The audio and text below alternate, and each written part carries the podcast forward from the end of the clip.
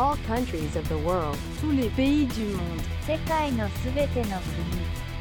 Salve, salve mundão! Tá começando mais um episódio do TP Mundo. O país da vez é a Rússia, e por se tratar do maior país do mundo com tanta história, será um episódio especial. Eu bati um papo com duas russas que moram no Brasil. Duas queridas que têm um perfil semelhante, no sentido que elas possuem canais no YouTube, mas que divergem um pouco de suas análises políticas. Eu falei com a Dasha, do canal Wally e Dasha Pensando Alto, e com a Olga, do canal Olga do Brasil.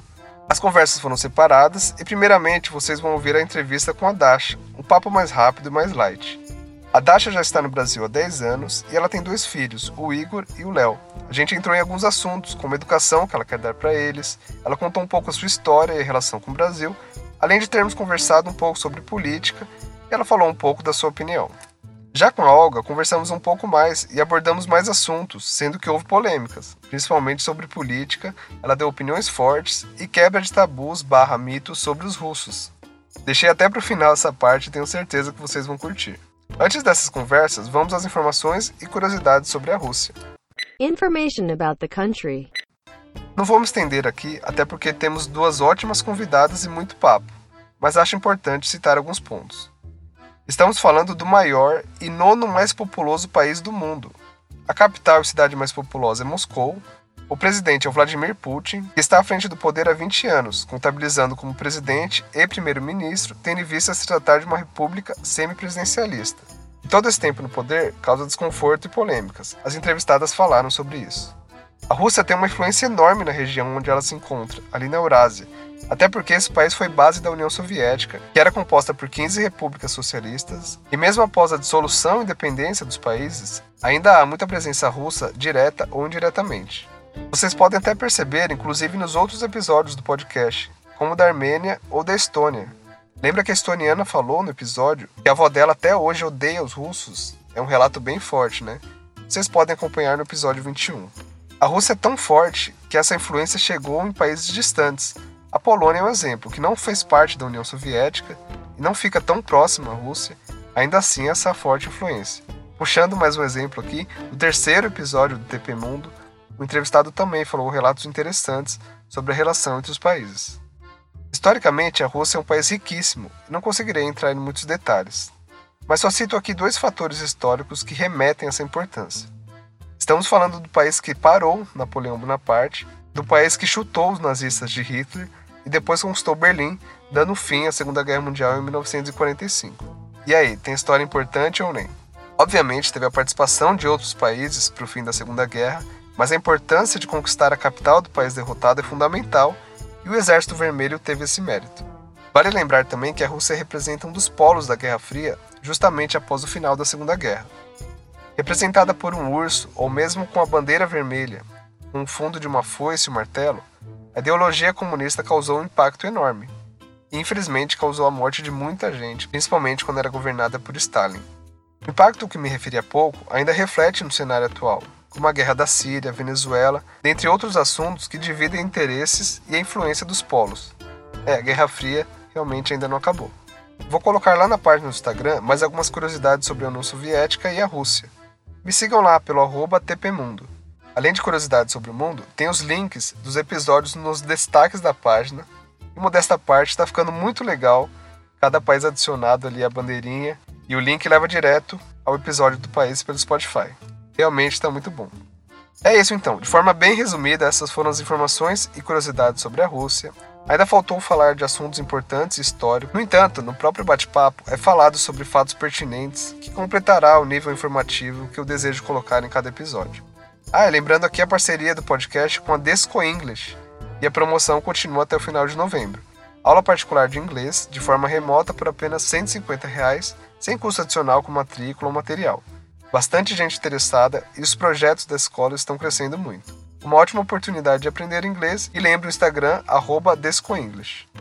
Além disso, a Over Personalité, a melhor consultoria de imigração do Brasil, atende os estrangeiros que moram por aqui, que precisam se regularizar, Além dos brasileiros para solicitação de visto, cidadania portuguesa, italiana ou de outros países, instruindo nessa área tão falada nesse momento de incertezas, se pode viajar ou não, quarentena, enfim, sigam lá a página que está muito informativa arroba overpersonalité. Agora sem mais delongas, vamos às conversas, inicialmente com a Dasha. Interview with a foreigner. Vamos lá, pessoal. Estou aqui com a Dasha hoje. A Dasha está aqui no Brasil há um tempo, ela tem um canal super legal com o Oli. Oi, Dasha, tudo bem? Tudo você? Tudo bem, obrigado. É um prazer falar com você. Eu te acompanho aí no, no seu canal e do Oli já há um tempo. E muito legal Ah, falar legal. contigo. Antes de mais nada, eu queria que você se apresentasse. Para quem não te conhece, fala um pouco sobre você, sobre o seu canal, sobre os seus projetos. Bom, meu nome é Dasha, eu sou russa, já faz muito tempo, que alguns anos, né, que eu moro no Brasil. Para mim ainda é um passeio, né, porque eu, eu ainda acho que eu moro na Rússia, mas estou no Brasil. Eu sou casada com um brasileiro, tenho dois filhos. A gente tem um canal que surgiu assim por acaso. A gente tem um canal no, no YouTube chamado O Aledacha Pensando Alto. Esse nome é porque a gente não tem tema definido né, no nosso canal e, e somente sobre a nossa experiência de troca de cultura e como que é esse casal, né, russo-brasileiro, quais são as conversas que a gente tem no dia a dia. É basicamente isso. Ah, que legal. E eu queria saber como que foi que você veio parar aqui no Brasil. Você veio a trabalho, não foi? Foi, foi por, por causa de trabalho. Ah, o meu primeiro projeto que eu fiz no Brasil era filmagem de comercial. Era um comercial Pepsi, que eu precisava de praia, mulher bonita, ah, equipe profissional. Então, tudo isso eu consegui encontrar no Brasil. Caramba, interessante. É, aí depois eu comecei a trazer mais projetos para o Brasil e América Latina e acabei ficando aqui e trabalhando numa produtora, depois na outra e assim foi. Legal. E já faz quanto tempo isso? Quase 10 anos. Ah, bastante tempo, né? Muito. O Igor já, que é meu filho, já tem quase seis? Nossa. É, então. É, o seu português é muito bom. Você tem um certo sotaque, mas você praticamente não erra mais, né? Como que foi a questão da língua lá no começo? No começo foi complicado, né? Porque é, é um libertador quando você começa a falar a língua nativa, né? Ah, No começo eu me senti muito assim impotente, eu não conseguia fazer muita coisa sozinha, me sentia muito perdida, porque pessoal em São Paulo até fala inglês, mas de certa forma tem preguiça, né, de falar inglês. Então, Aí depois passei pela fase de entender tudo, mas não consegui falar. Que é uma também fase muito estranha. Eu acho que meu filho de um ano agora está passando pela mesma fase. Ele está entendendo tudo, mas não Imagino. consegue falar ainda. Depois eu acho que me comecei a me sentir assim mais à vontade falando em português em dois anos. Em dois Tá. anos morando no Brasil. Que quando eu converso com as pessoas que mu- mudaram de país, dois anos é o tempo de aprender o idioma. Normal, né? É, para todo mundo, por, por algum motivo, esse dois anos é um, é um tempo exato. Aham. E como que foi, depois que você contou para sua família que você ia morar no Brasil? Assistindo seus vídeos, eu vi que seu pai já tinha uma certa relação, ele já veio para cá, mas seus outros familiares, amigos, eles estranharam pela distância, né? Estranharam bastante, assim, estranharam e, e assim, hum, pouca gente acreditava que isso vai durar por muito tempo. Ah, achavam que, ah, vai e volta, né? ninguém, ninguém tinha pensado que essa relação com o Brasil vai virar tão séria. Foi, foi interessante, né? Mas a maioria ficaram felizes, né? Os, os pais ficam preocupados, claro, eles são Aham. pais, eles sempre uh, vão ficar preocupados. Mas ah, o resto do, os amigos, colegas de trabalho e tal, ficaram tipo, nossa, que interessante, legal. Parabéns. Aham. E os seus pais, vocês sempre fazem vídeo deles. Seu pai, principalmente, ele é muito engraçado. Ele já tinha, Sim. ele já tinha uma relação com o Brasil, né? inclusive, a gente gravou um vídeo dele falando, falando dessa vez, né? Mas não saiu ainda o vídeo. Como que foi a viagem dele para o Brasil? Isso foi a primeira viagem dele para o exterior. Ele tinha tipo, 20 anos, era o ano. Agora eu não lembro, eu acho que 72, 73, que ele foi para o Brasil e, e foi de navio. Eles ficaram, eu acho que três dias cinco dias, alguma coisa assim, menos de uma semana no Brasil. Foi uma visita oficial, mas ele ficou impressionado, ele lembrava para o resto da vida como que foi essa viagem. É, e claro que foi muito interessante, né? para eles tudo é muito diferente da Rússia, da Rússia soviética ainda, a União Soviética estava no auge, né? Na, uhum. então e eles foram para o Rio de Janeiro, uhum. que é uma cidade de muito contraste, né? Sim. Muita riqueza, né? Tem favelas. Eles ficaram, ficaram uh, muito impressionados com tudo. Ah, tá. E eu sei que, te acompanhando também, você vai para a Rússia, certo em certo tempo, né? Eu queria saber é, se você faz isso justamente para os seus filhos terem contato com a língua, né? Isso, esse é um dos motivos, na verdade. Claro que para eles é muito importante, tanto que o Igor está na dúvida se ele se considera agora russo ou brasileiro. ele tem uh, amigos na Rússia, ele tem amigos no Brasil, ele foi para a escola na Rússia, ele foi para a escola no Brasil. Então, ele assiste conteúdo em dois idiomas. E eu fico muito feliz, né? Porque esse, esse era o meu maior medo, o, que meus filhos não poderiam conversar com os meus pais, por exemplo. Ah, e tá. isso acontece muito, né? No, com os casais né, internacionais, uhum. que os filhos, por exemplo, não aprendem algum idioma. Mas, uh, de qualquer forma, matar a saudade, não perder essa conexão, né, é o principal motivo. E meus pais, né, ficam morrendo de saudade do, dos meninos. Imagino, imagino. então a gente sempre vai. Aham. E você fala com. Quando é possível. Aham, entendi. Você fala com o Igor em russo, né? Eu já acompanhei também. E o Léo, ele, Uhum. ainda, ele ainda vai aprender a falar, mas. Eu Pretende- também sim, sou em russo. Tá, você pretende então manter, né? É, ele falando Sim. com ele em russo e o Oli em português, é isso?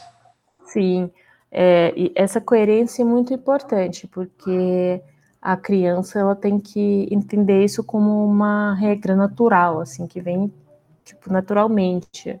Que eu falo só russo, né? Então, comigo não, você não consegue falar em outro idioma.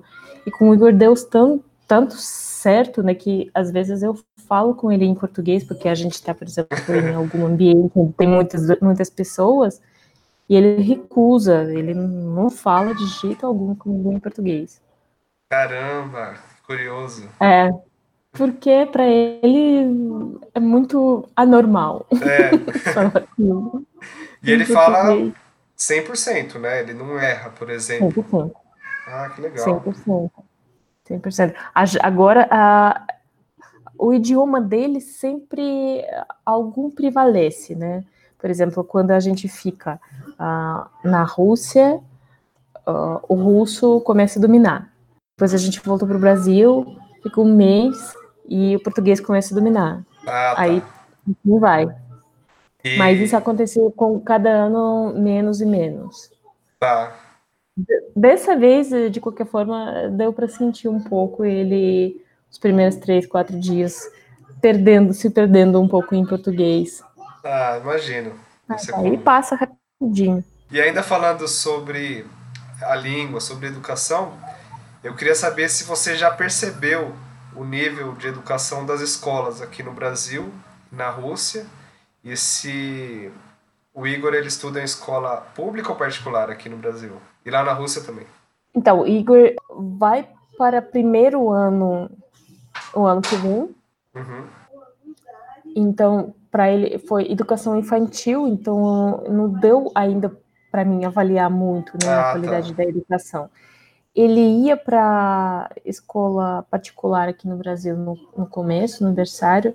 Depois a gente colocou ele na escola pública, que aqui no bairro onde a gente mora, são escolas são excelentes. Agora, ele, o ano passado, ele estava indo para EMEI, né, escola pública, que também eu gostava bastante. Eu achava o trabalho que os professores estão fazendo é muito bom. Uhum. Hum, mas na idade dele ainda é para brincar, né? E se não for assim, nem quero, porque não é, é para colocar criança de quatro anos um, para estudar num caderno, num livro, né? Uhum, não, sim. tem que correr, uh, cair, tem, tem, que fazer essas coisas. Né? Gastar né? energia, né? É, exato.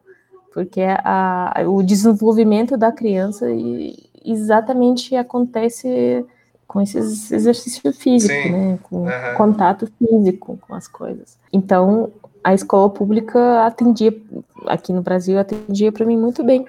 Agora, na Rússia, ele ia para particular, mas só pelas questões de burocracia. Não dá tempo para mim fazer uma matrícula, esperar uma vaga, essas coisas, né? Então, uhum. a gente vai sempre na, na mesma escola que é uma escola inovadora, né? Eles são muito diferentes da, das escolas públicas, né?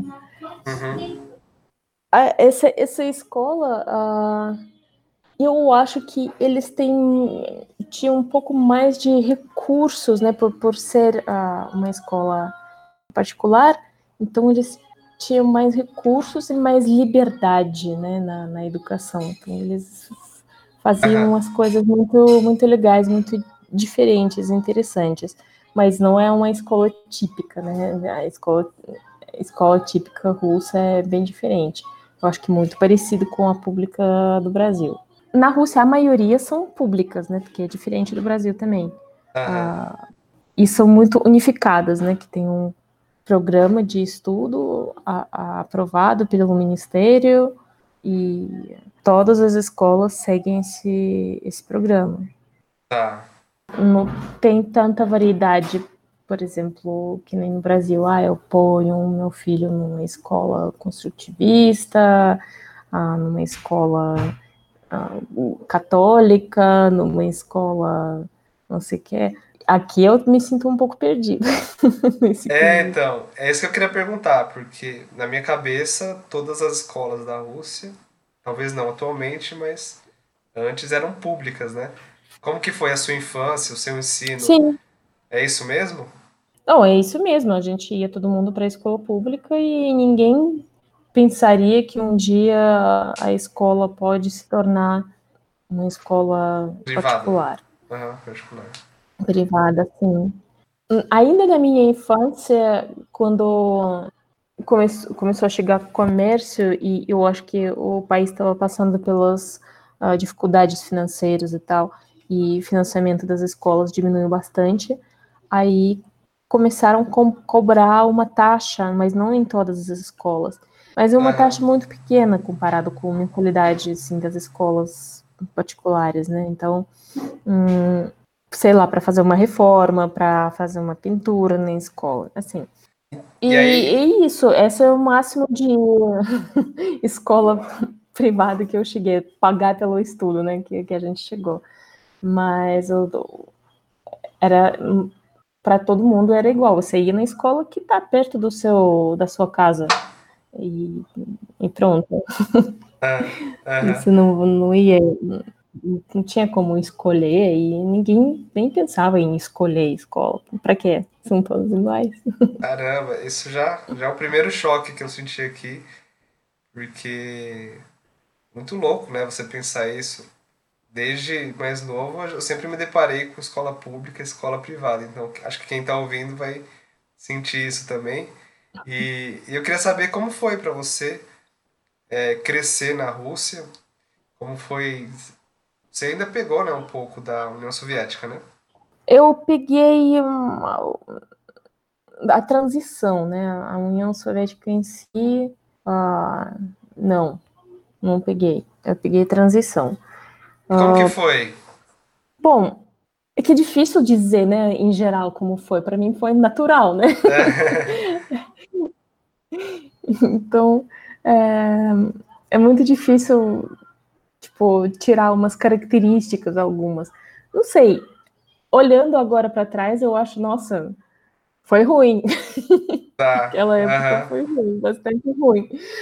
Por exemplo, meu pai ele é militar e completamente uh, é um serviço público, né? Uhum. E a maioria, quer dizer, a União Soviética trabalhava de serviço público, não tinha setor privado para você trabalhar. Sim. Então, como a União Soviética era completamente quebrada e parou de financiar um monte de um, setores, né, um monte de uhum. enfim, no país acabou o dinheiro e a gente, todo mundo sentiu isso. Todo mundo sentiu que acabou. Uh, meu pai ficava sem receber salário, sei lá, meses. Caramba! A gente, é, a gente recebia uns bilhetes que você trocava pela comida nos, nos supermercados. Caramba. E ele, ele uh, recebia também caixas com comida. Tipo, uhum. assim. E a gente estava na Crimeia e a Crimeia passava pela transição entre a Rússia, né, União Soviética, para a Ucrânia. Então ficou naquela bagunça que nem a Ucrânia dava dinheiro para a Crimeia, nem a Rússia. Ah, tá. A Crimeia é um ponto bem estratégico ali, né? é. E ninguém queria assumir financeiramente, né, esse lugar. Uhum. Então, aí depois, inclusive eles separaram a, a, marinha. Aí meu pai foi para a marinha russa que uhum. ele, não, é, não é que ele foi, ele estava na Marinha Russa. E a gente foi transmitido. Transmitido? Transferido. Transferido. transferido para Moscou. E meu pai aposentou com 45 anos de idade. Caramba, cedo. Novo, né? Novo, sim. É, é que ele era militar de submarino, né? Ah, tá. Então, é compreensível. Ah, é, eles têm, eles têm contagem diferente, tipo, um ano de submarino conta como quatro. É, compreensível, entendo. E é. eu queria saber sobre o cenário atual. Eu queria que você desse um parecer, assim, um panorama. O que você acha do Putin, da política russa atual? O que seu pai acha disso também? Hum, difícil de dizer, porque uh, as pessoas adoram colocar né, preto e branco em tudo. Uhum. Sim, não, bom e ruim. E tem, tem, tem uma lista gigante de coisas boas e uma lista gigante de coisas ruins que estão presentes no, no, no governo atual. O, o principal, uh, para mim, o principal erro do nosso governo atual é que eles não estão preparando a transição, a troca, né? Uhum. o herdeiro, que digamos uhum. assim eles estão mantendo Putin durante anos, já está há 20 anos e estão falando em manter por mais tempo, né? Sim, é, sim. De, também estão rolando bastante uh, fofocas, né? Não oficiais que isso não vai acontecer, que já a partir de uh, do ano que vem, cada ano vai ser o, próximo, o, o último ano dele. Mas a gente não tem nada, né, para apresentar, para falar, na é, é, verdade, vai ser assim. Uh, Putin, ele foi incrível no começo, ele, ele, ele transformou muito uh, o nosso país economicamente. Por exemplo, você não tinha, uh, antes dele, você não tinha como financiar apartamento para comprar. Não existia esse mercado imobiliário. Uhum. Entendi. Você podia só comprar, trocar apartamento, vender, pronto, pronto, acabou. Você não, não, não, tinha como você financiar no banco, pegar uma hipoteca, não tem. Uhum. E, e, Rússia dos anos 90 e Rússia agora uh, mudou muito, muito, muito, muito. O grande problema da Rússia é que a gente não consegue viver fora da monarquia, né? Não sei se a gente, se alguém reparou, mas a gente nunca deixou de ser uma, um país com monarquia. É, sim, e parece. Quando, quando fala, ah, mas a União Soviética, não, mas tudo bem. cada, cada czar da União Soviética durou É, até morrer, ficou, ficou é, então. governando a Rússia até morrer. Então, Aham. e, e- e isso é triste, porque a gente não tem um administrador, sabe? A gente tem um dono. E, e isso não é sempre, não é sempre bom. Quer dizer, eu acho que hoje em dia, no século XXI, nunca é bom isso. né? A gente, querendo ou não, a gente é um país mais europeu do que ah, oriental, oc- ocidental, ah, culturalmente. Mas tem essas coisinhas como precisamos de um czar. Legal, legal. Interessante o seu ponto de vista. Eu queria complementar outra pergunta. Você recebe muito comentário? As pessoas te perguntam muito sobre o socialismo? Bastante, bastante, bastante. Mas eu comecei a entender o porquê. Porque quando você mora na Rússia e morar aqui é como se fosse num espelho. Ah, a gente tem os jovens que acreditam ah, nos seus ideais na Rússia, que são de direita, Aham. Né, que são liberais. E aqui tem os jovens com o mesmo perfil, com mesma barba e mesmas camisetas, só que se chamam de, ah, eu sou de esquerda e tal. É, tudo isso vem de uma Ah. frustração de sistema, né, com que você convive. Então, você convivendo com o socialismo, você vê todos os pontos fracos e quer o Uhum. contrário, né? E aqui, um capitalismo selvagem, né, no, no Brasil. Ah, E, obviamente, né, a juventude aqui vê esses pontos fracos também, fica frustrado, querendo mudanças, né? Então, Aham. normal. Caramba, que legal isso que você falou. Muito interessante. Gostei. E você É já. muita reflexão É, bastante reflexão. minha. Mas legal. E você já teve comentário negativo? Eu sei que seus vídeos são super legais. Você e o Oli são super carismáticos. Não imagino ninguém falando mal, mas já aconteceu? Ah, bastante, bastante. Bastante? Mas é, muito, muito. Mas a gente já vê pelo perfil. Geralmente ah, as pessoas, pode ser inclusive criança, né? Fazendo ah, comentários ignorantes. Aham. Pode ser, ah, se for de política, geralmente são as pessoas que gostam de teoria de conspiração.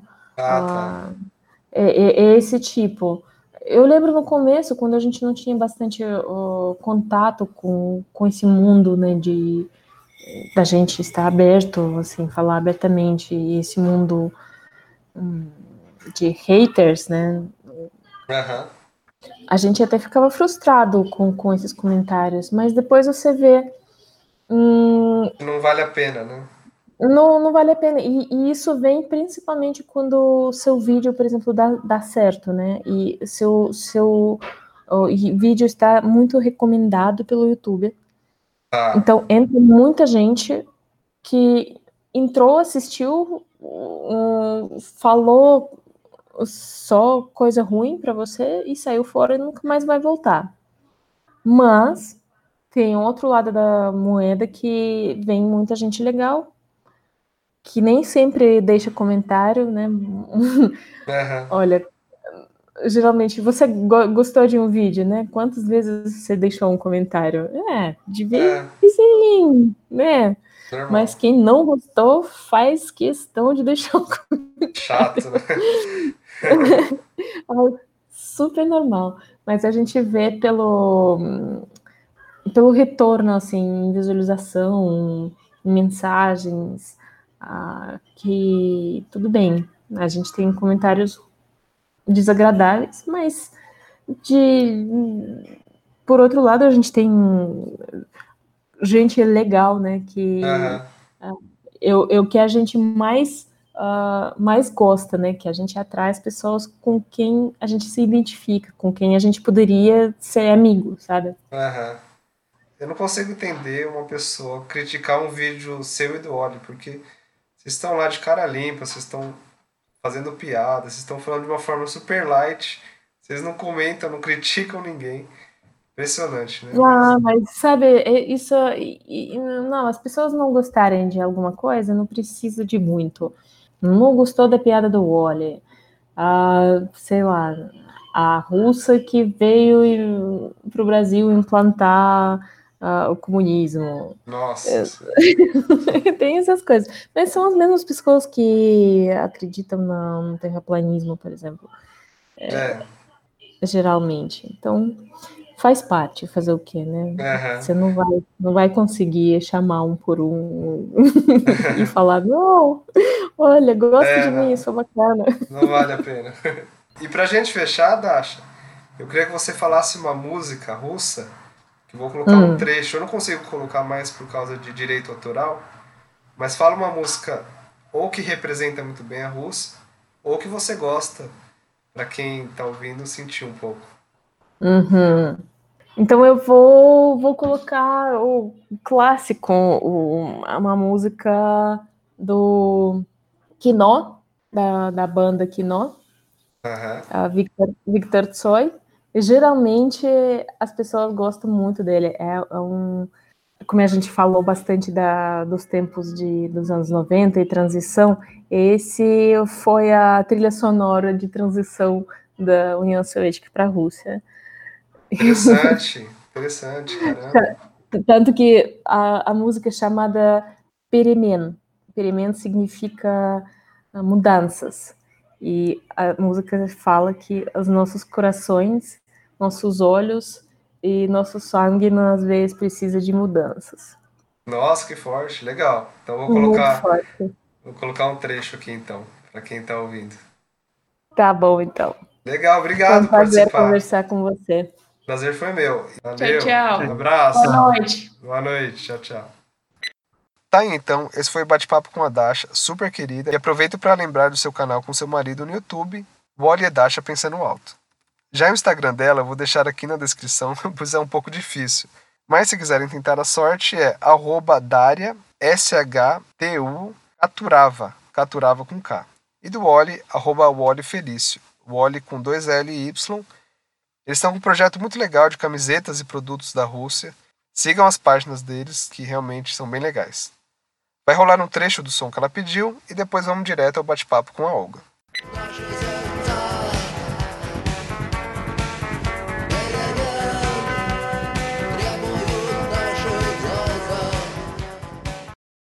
Vamos lá, pessoal. Estou aqui com a Olga hoje. Ela é russa, ela está aqui no Brasil há algum tempo.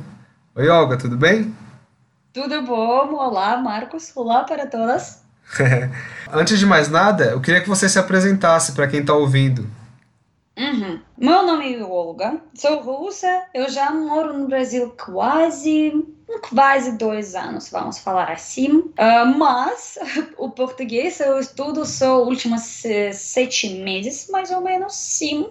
Ah, então, é claro, sim. Às vezes eu faço muitos erros, porque minha vida aqui no Brasil foi só como inglês, por causa da minha trabalho aqui. Mas agora tá não, porque agora minha trabalho e meu projeto principal é meu canal no YouTube que chama Olga do Brasil, onde eu estou fazendo vídeos sobre minha vida aqui, coisas que eu percebi já, dividindo minha opinião e todos os vídeos são em português também. Ajuda para mim bastante com língua portuguesa. Isso aí, muito bom, muito boa apresentação.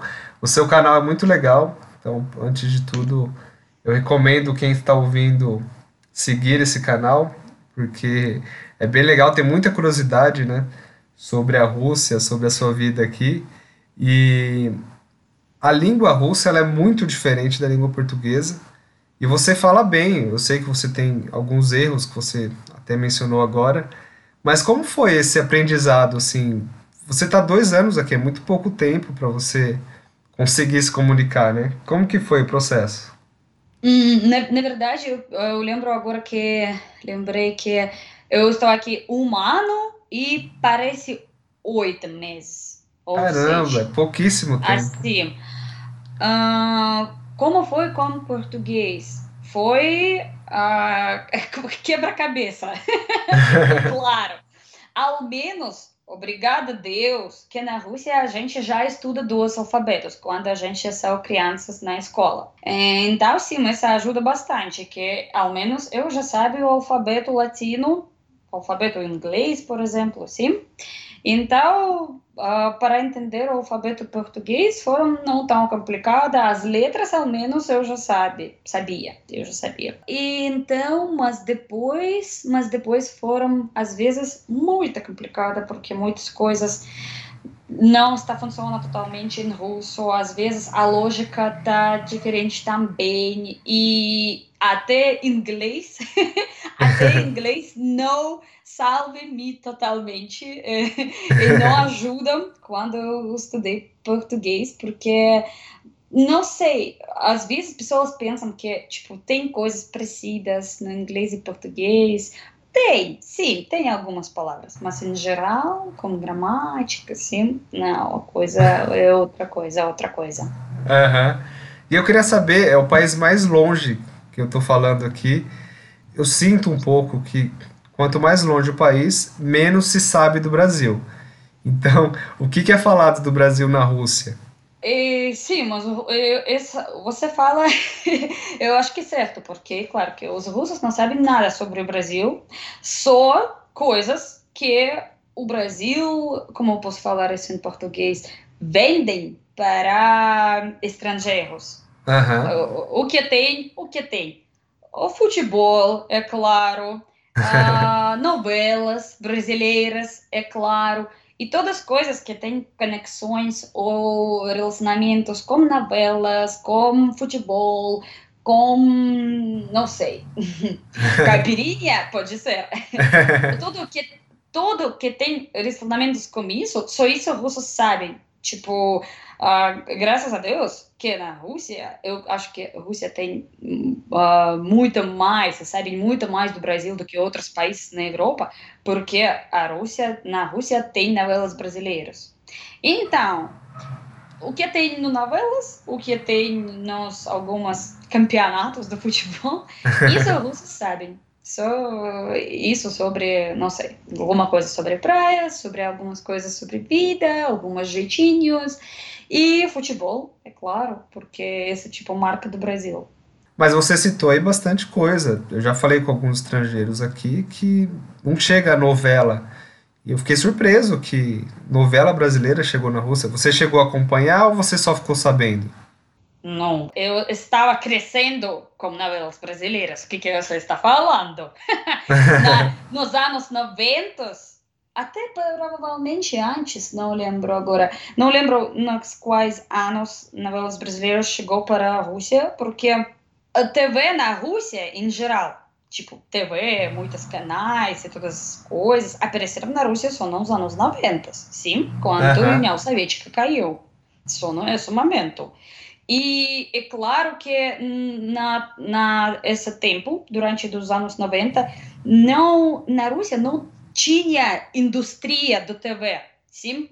O que aconteceu? Tipo, a União Soviética caiu e pessoas descobriram que a, a gente pode assistir TV, pode ter muitos canais. Uhum. E, uh, mas não tinha essa indústria, não tinha esse trabalho, não tinha os canais. Antes, na União Soviética, a gente tinha só um canal, sim, aham, do governo, isso isso. Uh, e no começo, a, a, Rússia, a Rússia começou a comprar algumas coisas uh, da outros países.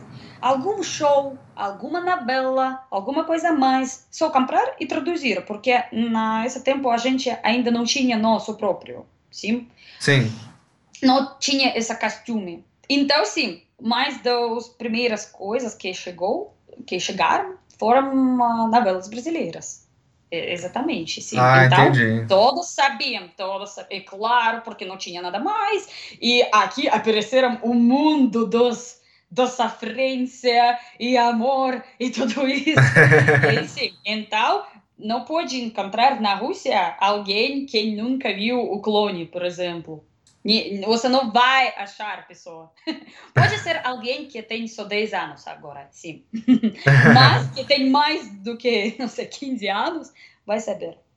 Não, achei bem interessante, realmente. Como eu falei, alguns estrangeiros que eu falei aqui não sabem de novela ou mesmo outras questões culturais. Fala que no país de origem só sabe do futebol. E você deu vários exemplos aqui, achei bem interessante. E eu quero fazer outra pergunta que vai um pouco ao encontro aí do que você falou. Porque você falou sobre um pouco da União Soviética. Então, você chegou a, a pegar esse momento? Ah, sobre esse assunto, eu percebi que as pessoas aqui, não só no Brasil, mas na toda a América do Sul, pensam que, tipo, a União Soviética caiu, sim, no, eu acho que é no agosto, eu não lembro exatamente o mês, agosto no ano 91, e no próximo dia apareceu tudo e a vida mudou completamente na Rússia e tipo começaram a ter uh, sneakers, Coca-Cola e na todas as esquinas. É claro que não. Uh, como funciona depois da União Soviética mudou muito só nas cidades grandes. Nas cidades pequenas e nas cidades, porque na Rússia tem qualquer tamanho de cidade e sítios e qualquer. Na algumas lugares pequenos, até nossos dias, pessoas moram nas uh, algumas com algumas regras ou jeitos que eles tinham na tempos da União Soviética. E nas cidades uh, mais ou menos tamanho médio, não sei como chamar em português, Uh, todos uh, anos 90, 90 e até pode ser no começo dos anos tipo 2000 ainda foram a mesma coisa porque com, não vai mudar na mesma dia não vai mudar até no mesmo ano porque nada mudou mesmas pessoas mesmos uh, hábitos mesmos lugares espaços tudo então, grande processo que, infelizmente, ainda está num progresso. Assim. Não, legal, legal. Gostei bastante da sua resposta. Mas você acha que ainda existe é um pouco da, das ideologias anteriores? Você sente isso ainda? É, é claro, com pessoas velhas, é claro. Porque essa coisa da como falar isso em português, da mente, tipo assim, do alguma coisa dentro do cérebro que funciona assim, porque eu falo sobre isso só porque isso é parte da minha educação. Eu trabalhei com as pessoas na Rússia e isso funciona assim como as pessoas velhas você sempre vai gostar mais tempo passado. Não tem opções. Até a sua vida foi sem, sem nada, sem comida, sem, uh, não sei, sem viagem, sem nada. Mas tem essa, hum, como eu posso falar, esse jeito do cérebro humano que pessoas têm sempre alguma nostalgia até de tempos passados, de qualquer jeito esses tempos, esse tempo foi. E isso acontece, claro, com pessoas velhas na Rússia também, mas não com todos, não com todos, é claro. Uh, essa só, mas pessoas têm essa coisa tipo, ah, no tempo passado uh, as ervas foram mais uh, outras cores, mais verdes, todo Sim. mundo, sol for mais uh, amarelo. Uhum.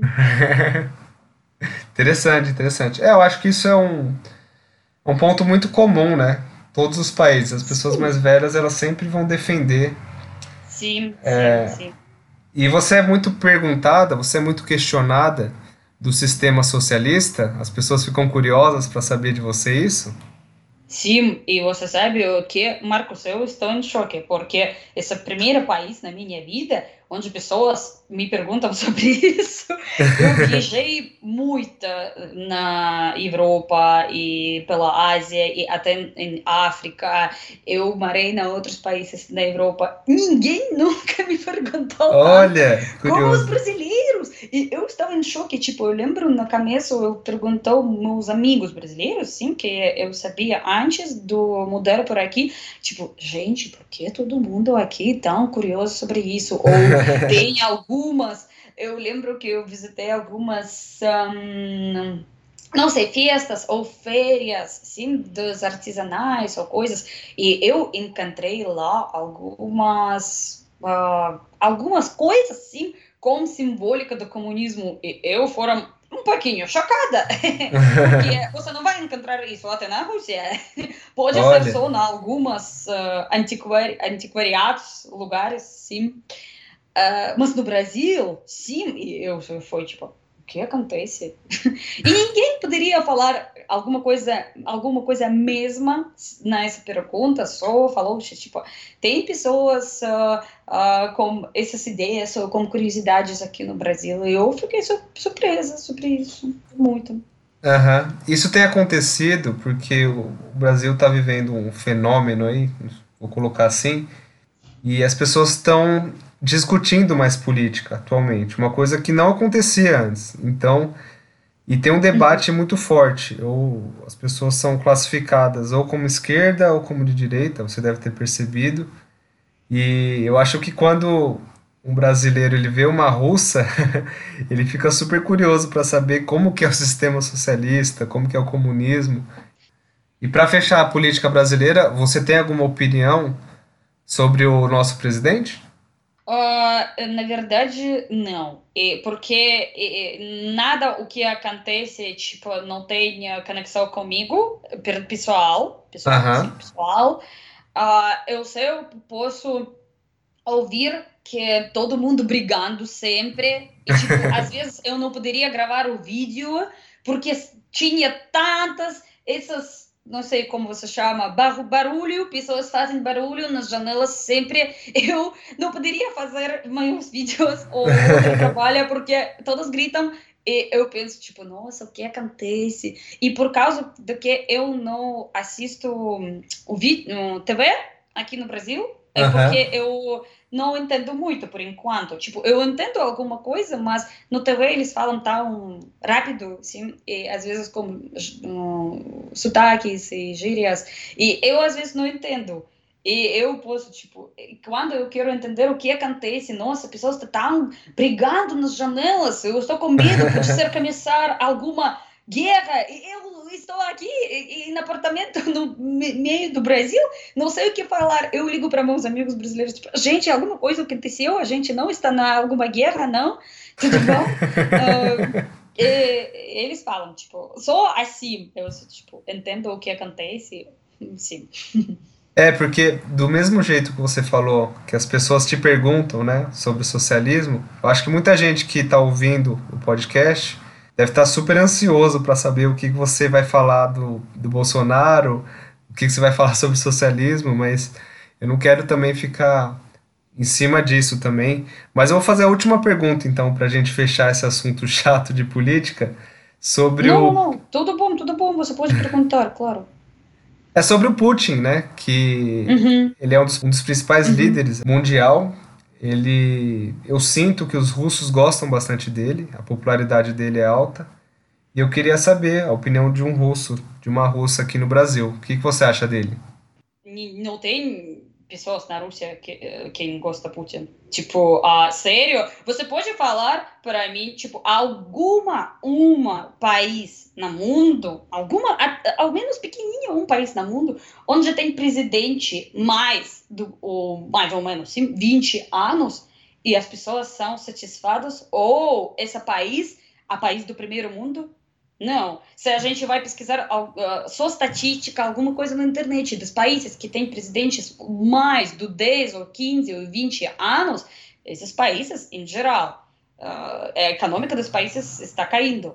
Ah, não sei, nível de qualquer coisa, salários, não sei, ah, medicina, educação, está caindo. Como a Aham. Rússia agora. E, e nível das pessoas, dos imigrantes, crescendo cada ano. E tudo isso só para, sobre a Rússia. Tipo, não precisa até perguntar minha opinião. Isso é só, tipo, achar três minutos livres no, ah, e pesquisar na internet. Tipo, eu não tenho nenhum amigo, ninguém. não- a gente tem até piada na Rússia. Tipo, eu não sei ninguém quem votou em Putin, mas Putin tem 54%.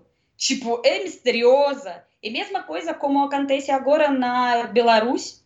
Não sei se você sabe ou se você assiste as notícias sobre isso, onde aconteceu mais uma votação, sim, O Putin apoia ele, né? ah, mas eles são amigos porque eles querem a mesma coisa, só eh, usar país até eles podem, só isso. Na, na, Belarus, na Bielorrússia agora é a mesma coisa, porque eh, o, o presidente falou, tipo, eu peguei 83%. Agora esse tipo piada também, mas algumas organizações independentes que tentaram checar como foi a votação na Belarus falam que ele pegou 3%, 3 e que todo o país está na rua e tudo isso. Na Rússia foi a mesma coisa durante a votação, mas essa uh, coisa está muito triste e o assunto assunto está muito complicado. Em geral, pessoas na Rússia falam que o país está ocupado agora, só isso, e porque as pessoas não podem falar, fazer nada.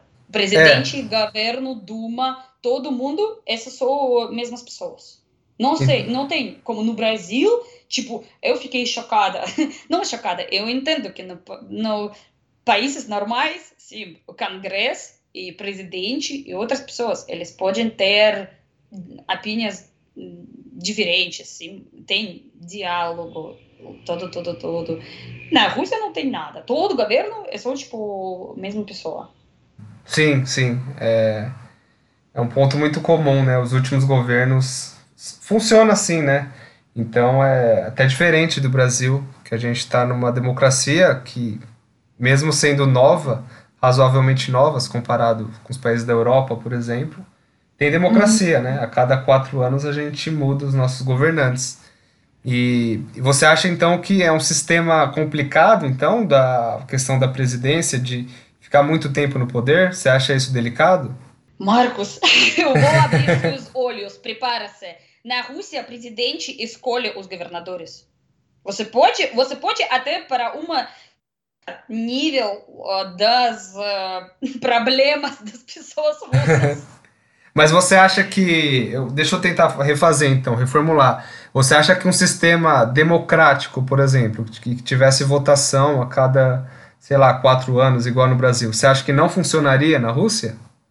Mas nosso país está ocupado com as pessoas que, tipo, uma banda só isso, não tem votação, não tem nada não tem. Uhum. E a gente não pode falar sobre democracia. A gente não tem. Como se chama isso? Supremo Corte? Sim? Sim.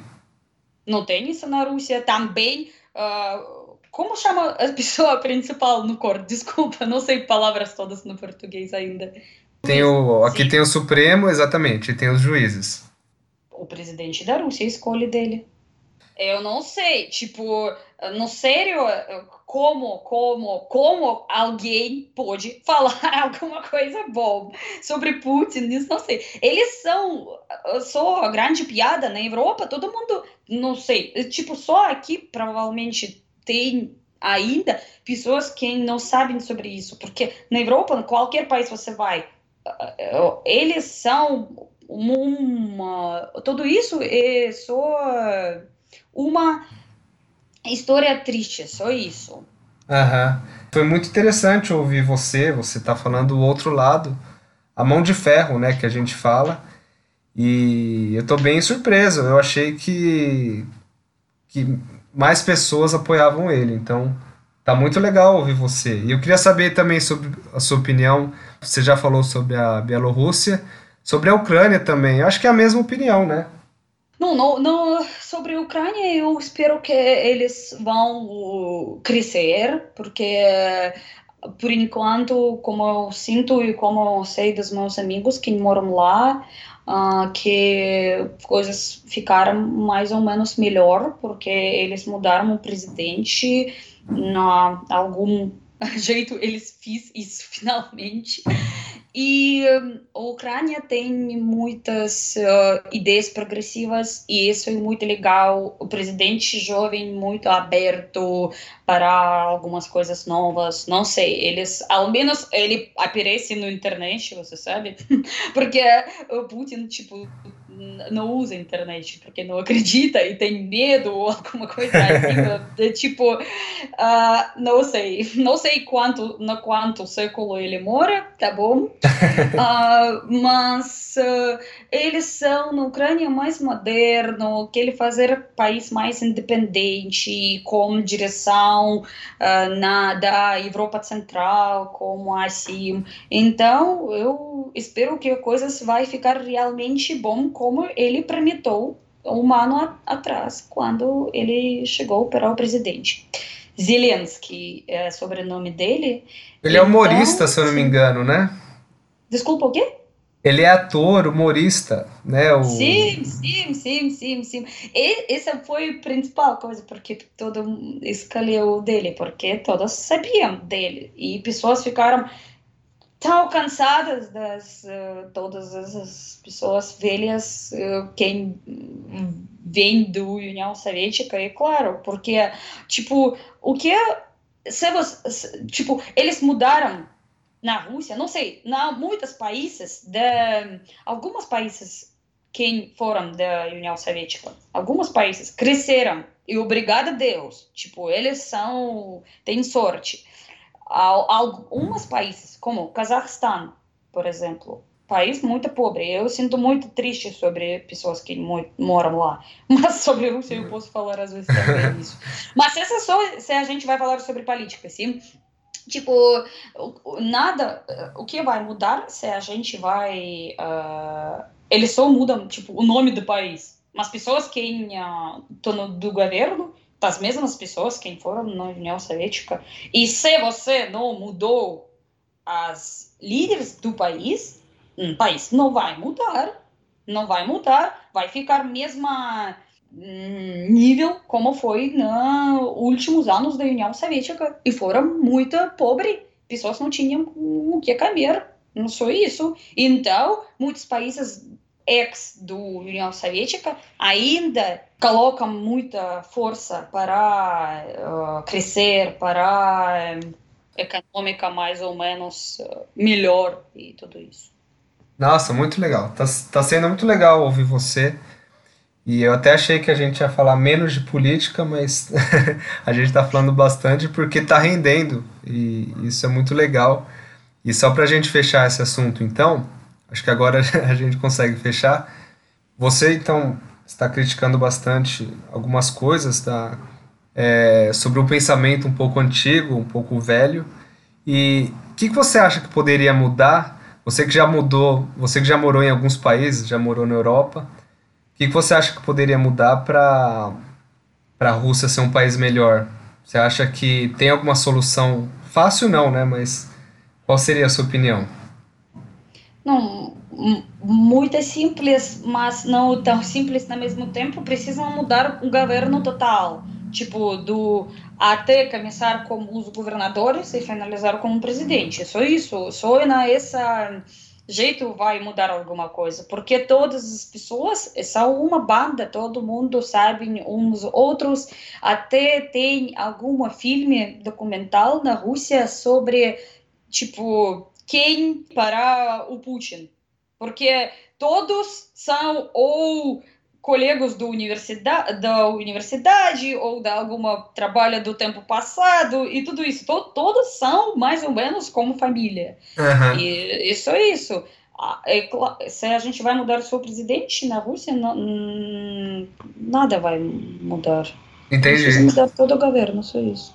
Tá, não, entendi. Eu acho que essa foi a última pergunta que eu fiz sobre política. Acho que a gente consegue agora entrar em assuntos mais light, mas gostei bastante, gostei bastante do seu ponto de vista. E então vamos falar um pouco mais sobre assuntos até que você aborda, né, nos seus vídeos no YouTube e Uhum, que eu acho super legal. O primeiro é sobre a culinária. Você sentiu um choque culinário quando você chegou no Brasil? Eu senti choque culinário que você tem ah, leite condensado no Brasil. Mamma mia, esse choque culinário. Porque, ah, porque na, não existe leite condensado na Europa. E os russos, quando moram na Europa, eles quase estão morrendo. Só em algumas uh, lojas russas na Alemanha, na França, na Itália, russas sempre pesquisam leite condensado, lá, lá, lá, lá, lá, lá, lá, porque uh, pessoas da Europa sempre fazem piadas, sempre que tipo se você pode colocar uh, na algum lugar leite condensado ou leite condensado, ah, leite condensado assim os russos vai colocar ah, e, e, isso é verdade. E quando eu cheguei aqui, e tipo, tem leite condensado no Brasil, e, e doce de leite, eu fui tipo, sério? Quem trouxe isso aqui? No qual século? Porque sim, os russos são loucos sobre isso. Até eu posso falar para você que nos anos hum, não lembro 70 pode ser nos na período da União Soviética pessoas tinham receberam salários nas uh, fábricas uhum. com leite condensado. Quando fábricas não, não tinha tinha período uh, na União Soviética quando foram coisas muito complicadas e pessoas receberam salário com coisas o que a fábrica produz. então, Caramba! Todas as tinham tipo uh, 10, não sei, 20 quilogramas com leite condensado. Sim. E você já se adaptou à culinária brasileira?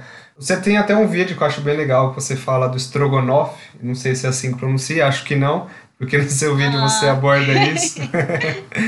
sim, sim, sim. Uh, eu, em geral, todo caminho brasileiro é mais ou menos parecida com russa, mas o que eu encontrei aqui em São Paulo, é claro que a gente, se a gente vai viajar para alguns lugares mais autênticas, sim, na, nas outros estados, tem coisas específicas na Amazônia, na, não sei, algum estado onde tem comida muito diferente. Não pode ser do Nordeste, mas em São Paulo toda comida mais ou menos são normal. Sim, o que pessoas paulistanas comem?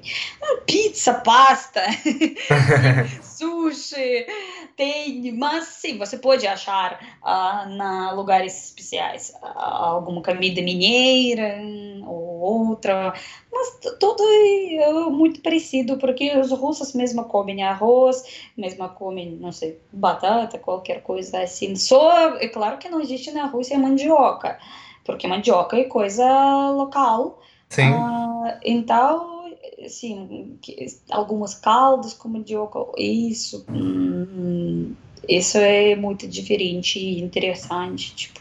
Mas caldos Mas... é legal, é claro, porque caldos é uma importante parte da comida russa, da culinária russa. Sempre tem, tipo, caldo, primeiro prato, e sempre tem segundo prato. Um prato principal, depois do caldo.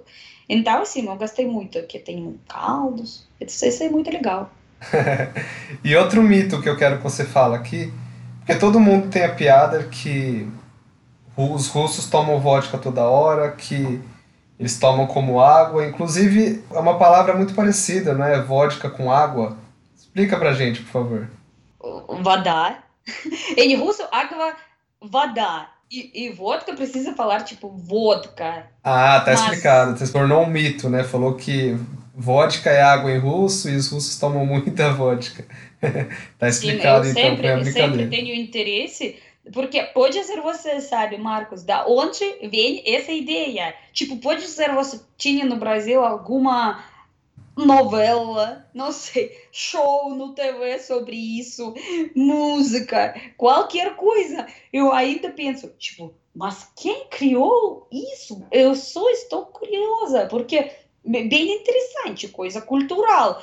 Tipo, da qualquer coisa que é, pessoas poderiam criar, eles criaram isso. E eu sempre penso, como aconteceu isso? Como aconteceu? É, então. Mas vocês tomam muita vodka na Rússia? Não. outro mito, é outro mito. Não, os russos não bebem vodka. Qual é a bebida mais apreciada pelos russos? Olha, a Rússia é país continental, então depende da região.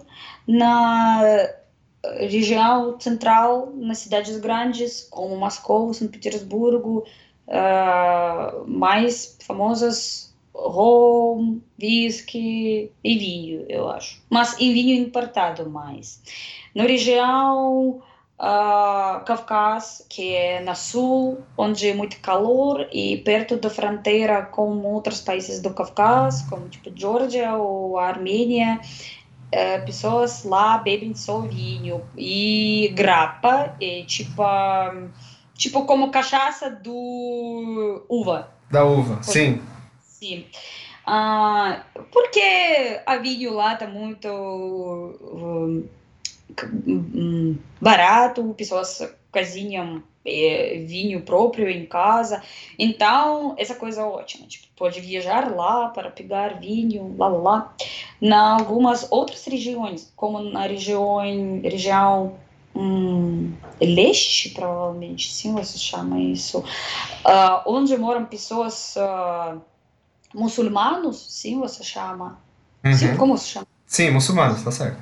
Sim, eles não bebem álcool, porque os muçulmanos não podem beber álcool. Eles Aham. são muitas pessoas religiosas. E eles moram, tipo, perto da Sibéria, por exemplo. Ahn, Então, sim, depende da região, como você entendeu. Não, entendi, entendi perfeitamente. E uma das coisas que eu mais gosto de fazer aqui, Olga, no podcast, é trazer informações, às vezes sem base alguma, informações de que os brasileiros acham sem ter, né, sem ter qualquer base. Então eu acho super legal colocar isso e os estrangeiros, eles me desmentem. Falam, não, não é bem assim. Isso já aconteceu com religião, com culinária. Então eu acho bem legal colocar isso à tona, porque o mundo é muito grande, a Rússia é muito grande. E Eu fiquei chocada também que no Brasil tem tanta vodka. Eu não lembro na Rússia tanta vodka como aqui no Brasil. Olha, tá vendo? Não, sim, na verdade, tipo, quando eu chego para o supermercado perto da minha casa aqui em São Paulo, por exemplo, e tem tantas sempre, e eu penso, nossa, a gente não tem isso na Rússia, e tem tantas marcas, e, e bem louco, para mim, surpresa, é claro, também. Você já experimentou? É igual? Não, não, não bebo vodka. Então, Ah. não. E você bebe o quê? É, você costuma beber cerveja? Porque aqui a gente consome muita cerveja, principalmente por causa do nosso clima, né? Sim, eu não sei, por- por causa do clima ou por causa do costume. Porque É. eu não posso, eu não posso falar que últimas semanas em São Paulo só calor, né? Ou você mora em São Paulo também, sim? Sim, sim. As últimas semanas, né? Eu dormi com, eh, com três cobertos, quase. Foi, tipo, bastante frio. Quem E diria? até- O quê? Quem diria, hein? Uma russa passar frio em São Paulo, passar frio no Brasil, né? Porque, porque sim, porque tem grande diferença sobre costumes das ah, casas, dos prédios na Rússia e do Brasil. Então, assim, até nesses dias, nossa, ah, tipo, quanto foi? 8 graus na noite ou 7, não lembro. Foi, Eu passei. O quê? foi por aí, exatamente. Foi bem frio, né? Uhum. Sim, eu, passe, eu passei e, e eu vi pessoas bebendo cerveja. E eu fui tipo, nossa, como eles fazem isso? Eu penso só sobre algum chá ou tipo alguma coisa em, em chocolate quente. E brasileiros, tipo, força, pode beber cerveja frio, não tem problemas. Pra mim é tipo, nossa, como eles fazem isso? Pode ser eu quero também, mas eu, tipo, sinto o frio. Então, sim, eu estou surpresa que cerveja é coisa tão popular aqui no Brasil. Interessante, interessante. Ah, nossa, eu, eu tento beber ah, coquetéis quando tá não tão frio. Tipo, tem, pode beber alguma coisa com gelo. Aham. Mas ah, quando frio é vinho, tipo coisa universal que pode na- normal, normal com frio também. Entendi, entendi. E você planeja ficar quanto tempo aqui, Olga, no Brasil? Ui, boa pergunta, não tenho ideia. Eu sou, eu já preciso sair? Sério? Não, eu pergunto a você, eu já preciso sair? Ah, não, não. Porque não, eu não tenho planos para isso. Eu gosto muito tudo. Que bom, que bom, fico feliz. E o que, que você acha também da nossa música? Você falou um pouco que gosta de tomar co- coquetéis né, em festas. É, a nossa música, que é muito conhecida em vários locais do mundo, algumas até romperam fronteiras. Você gosta da nossa música?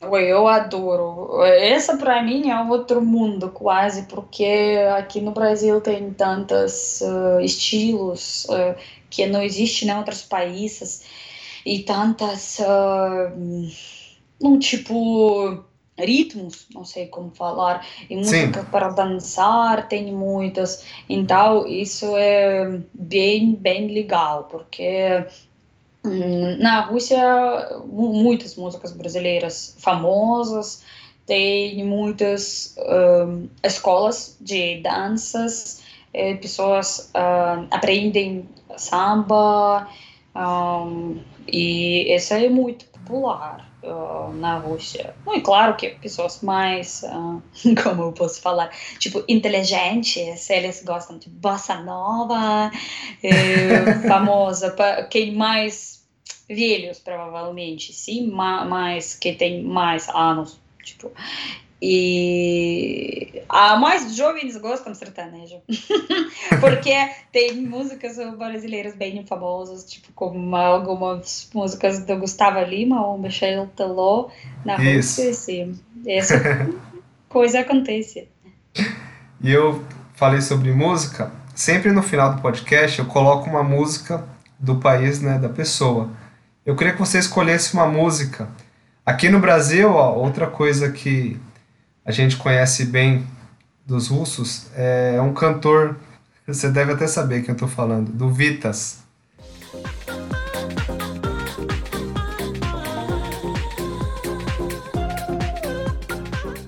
Ele ficou famoso por aquela música.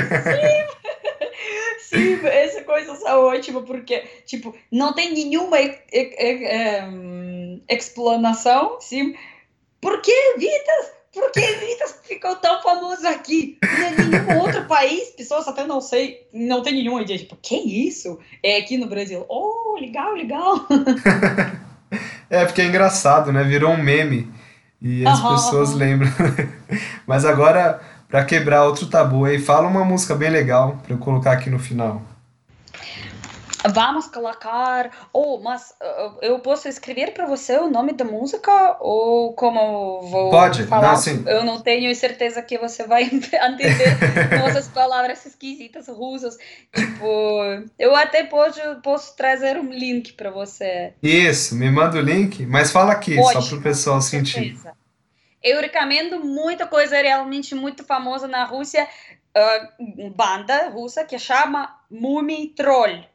Como tem alguma livre ah, sobre Mumi Troll, algumas, ah, não sei, eles são tipo animais, ok? E banda chama do mesmo jeito, Mumi Troll. É bom pra quem tá ouvindo pra sentir um pouco de outra música além do Vitas, né? ótimo, ótimo. E pra gente fechar, eu sempre peço um ditado popular. Uhum. Ah, eu, ah, eu tinha já situações quando eu falei, o brasileiro falou, e a gente tem alguma versão russa. Então, tem algum provérbio que mostra os russos muito. Pa- Ага. ah, em, em russo, é assim. Семь раз отмерь, один раз отрежь.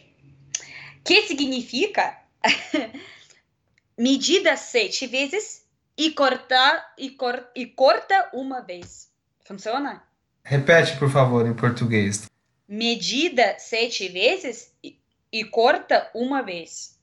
É, eu não entendi o Não sei significado. palavra medida. Tipo, você precisa medir sete vezes antes de cortar só uma vez. Ah, tá, tá. Agora eu entendi, entendi. Muito bom. E como falar isso em português? Não, não, é isso mesmo, é isso mesmo. Medir em sete vezes para cortar apenas uma vez. Sim. Семь раз отмерь, один раз отрежь. Em russo. Alguma coisa que você tem que ter muito cuidado, né, antes de fazer. Talvez é esse o Ah, significado. Tipo, sim. Então, isso, eu acho que isso é porque russos não é muito espontâneos. porque pensa muito antes de fazer. Perfeito. Legal, acho que foi isso. Você quebrou alguns mitos aqui que eu falei, que eu acho é, esse é o meu principal objetivo do podcast. e você fechou com uma música e um ditado popular. Perfeito. Muito obrigada para você, Marcos. Valeu, boa noite. Uhum, boa noite, tchau, tchau. Tchau, tchau. Tá aí então sobre bate-papo com a Olga. Muito legal a conversa com ela e os assuntos abordados. Super recomendo se inscrever lá no canal dela, Olga do Brasil. Inclusive, ela postou um vídeo, um react sobre o Ayrton Senna que é extremamente emocionante. É muito legal se deparar com a reação de um estrangeiro sobre um ídolo brasileiro e a Olga fez isso de uma maneira muito legal. O Instagram dela é elga404, Elga H-E-L-G-A. Vamos fechar com o som que ela pediu. Agradeço a todos que estão acompanhando o projeto. Peço que deem um follow no Spotify, pois isso me ajuda muito. E reitero sobre a página do Instagram, arroba todos os países do mundo, ou colocando TP Mundo, já é possível encontrar. Abraço a todos, até o próximo episódio e bora conquistar todos os países do mundo. Синие, синие волны И пустынный пляж. Музыка рядом со мною